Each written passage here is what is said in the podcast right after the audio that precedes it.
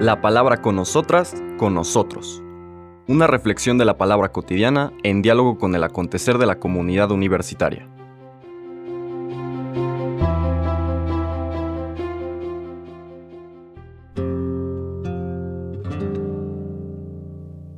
Hola, buenos días. Bienvenidas, bienvenidos a la palabra con nosotras, con nosotros. Hoy es martes 2 de agosto de la decimoctava semana del tiempo ordinario. Seguimos nuestro relato de Mateo en el capítulo 14. Vamos a leer lo que pasa inmediatamente después de la multiplicación de los panes en la que reflexionamos ayer. Son los versículos 22 al 36 y junto con la lectura de ayer forma una sola perícopa. Perícopa es un nombre técnico, elegante, para describir una escena bíblica, un momento de la vida del Señor con sus enseñanzas particulares. El texto dice, en aquel tiempo, inmediatamente después de la multiplicación de los panes, Jesús hizo que sus discípulos subieran a la barca y se dirigieran a la otra orilla mientras él despedía a la gente. Después de despedirla, Subió al monte a orar a solas. Llegada la noche, estaba él solo allí. Entretanto, la barca iba ya muy lejos de la costa y las olas la sacudían porque el viento era contrario. A la madrugada, Jesús fue hacia ellos caminando sobre el agua. Los discípulos al verlo andar sobre el agua se espantaron y decían, es un fantasma, y daban gritos de terror. Pero Jesús les dijo enseguida, tranquilícense, y no teman, soy yo. Entonces le dijo Pedro, Señor, si eres tú, mándame ir a ti caminando sobre el agua. Jesús le contestó, ven. Pedro bajó de la barca y comenzó a caminar sobre el agua hacia Jesús. Pero al sentir la fuerza del viento le entró miedo, comenzó a hundirse y gritó, Sálvame, Señor. Inmediatamente Jesús le tendió la mano, lo sostuvo y le dijo, Hombre de poca fe, ¿por qué dudaste? En cuanto subieron a la barca, el viento se calmó. Los que estaban en la barca se postraron ante Jesús diciendo, Verdaderamente tú eres el Hijo de Dios. Terminada la travesía, llegaron a Genezaret. Apenas lo reconocieron los habitantes de aquel lugar, pregonaron la noticia por toda la región y le trajeron a todos los enfermos. Le pedían que los dejara tocar siquiera el borde de su manto, y cuantos lo tocaron quedaron curados. Palabra del Señor. Les comentaba que el texto de ayer y el de hoy, multiplicación de los panes y esta escena que acabamos de escuchar, están vinculados. Aquí aparece Jesús nuevamente buscando soledad y silencio.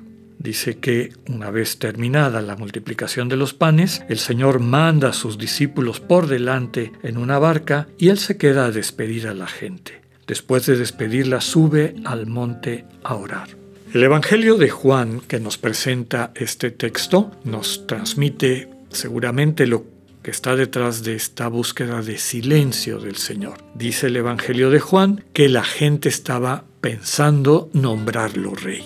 Seguramente que lo habría oído el Señor, por eso despide a los discípulos, despide a la gente también y se va a estar en soledad y silencio con su Padre. Desde luego que le vendrían a la mente muchos elementos, ¿no? Por un lado, el camino que le había pedido su padre de seguir, como un Mesías del, del servicio, de la humildad, del amor entregado, este Mesías que no era un guerrero, que no era un rey a la manera de los reyes de este mundo.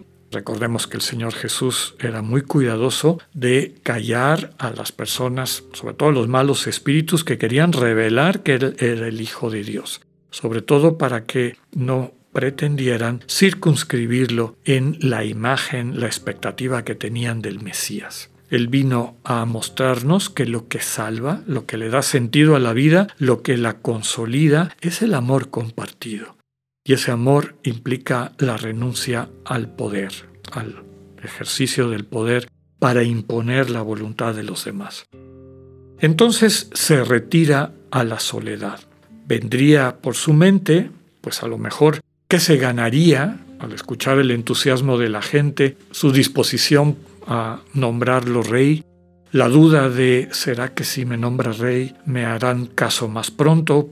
¿Tendré yo mayor autoridad y posibilidad de conducirlos a través del camino que le lleve al reino? Había muchas dudas.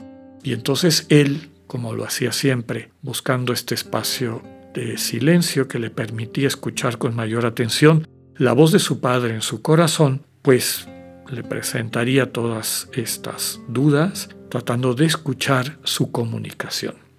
Es evidente que el Padre le refuerza, le regresa eh, la misma vocación en el sentido de un Mesías que viene en humildad a servir y a amar y solamente a través del amor, que es la fuerza fundamental de Dios, cambiar los corazones. Es importante subrayar que cuando Dios se comunica con nosotros, lo hace a través de luces, dice San Ignacio, es decir, entendemos cosas de nuestra vida, a eso se le llaman luces, se me iluminan partes de la vida que a lo mejor yo no entendía. Otra manera como Dios se comunica es con invitaciones, son mociones, te invito a que hagas tal cosa, necesito que me ayudes con esta acción, con esta palabra, con esta visita, con esta compartir con una persona que está en necesidad. Siempre las mociones implican una decisión de nuestra parte. Dios no impone, Dios invita. Y cuando Dios invita nos da la fuerza. Reconocer lo que viene de Dios significa que eso que percibimos en nuestro corazón que el Señor nos invita es algo concreto. Dios no habla en, en acertijos, en cosas que no sabemos cómo aplicar. Dios no te va a decir, sé un poquito más bueno. Pues no te queda claro qué significa eso. Pueden haber muchas maneras de ser bueno. En esos momentos de silencio el Señor siempre habla en concreto habla tal persona que necesita alguien que le ayude, no se te olvide este pariente que ha estado un poco separado de los demás, es importante que cambies esta actitud, ve cómo no te está ayudando y está haciendo daño, etc. Dios siempre habla en concreto. Segundo, cuando Dios se comunica, lo hace entusiasmándonos. Recordemos que entusiasmo quiere decir lleno de Dios. Es como una vitamina espiritual que nos mueve a hacer, a que sintamos la fuerza para realizar eso que Dios nos está pidiendo de manera concreta. Y finalmente, el tercer elemento para saber cuando Dios se comunica es paz, paz interior.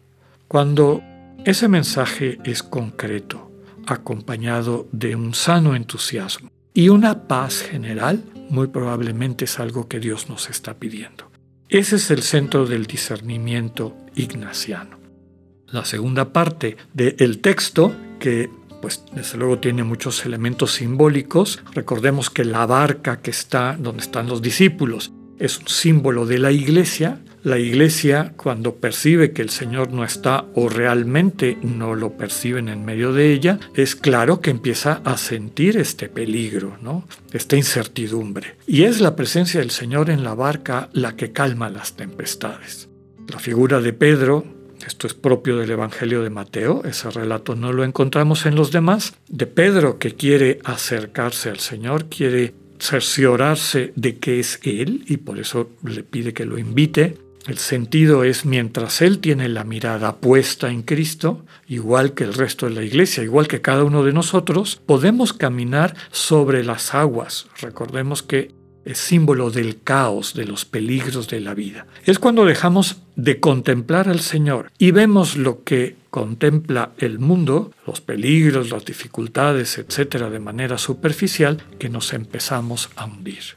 Cuando volvemos al Señor, como en el caso de Pedro, sálvame Señor, Él extiende la mano y nos sostiene.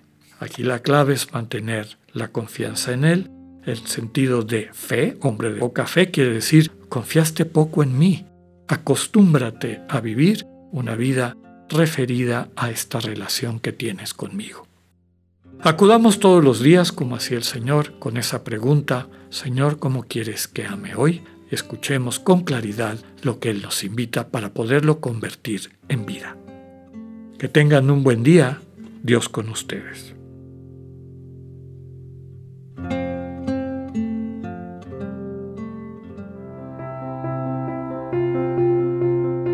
Acabamos de escuchar el mensaje del Padre Alexander Satirka. Escúchalo de lunes a viernes a las 8.45 de la mañana por radiveroleón.com o a través de nuestra app gratuita para iOS y Android. Radivero León, no todo está dicho.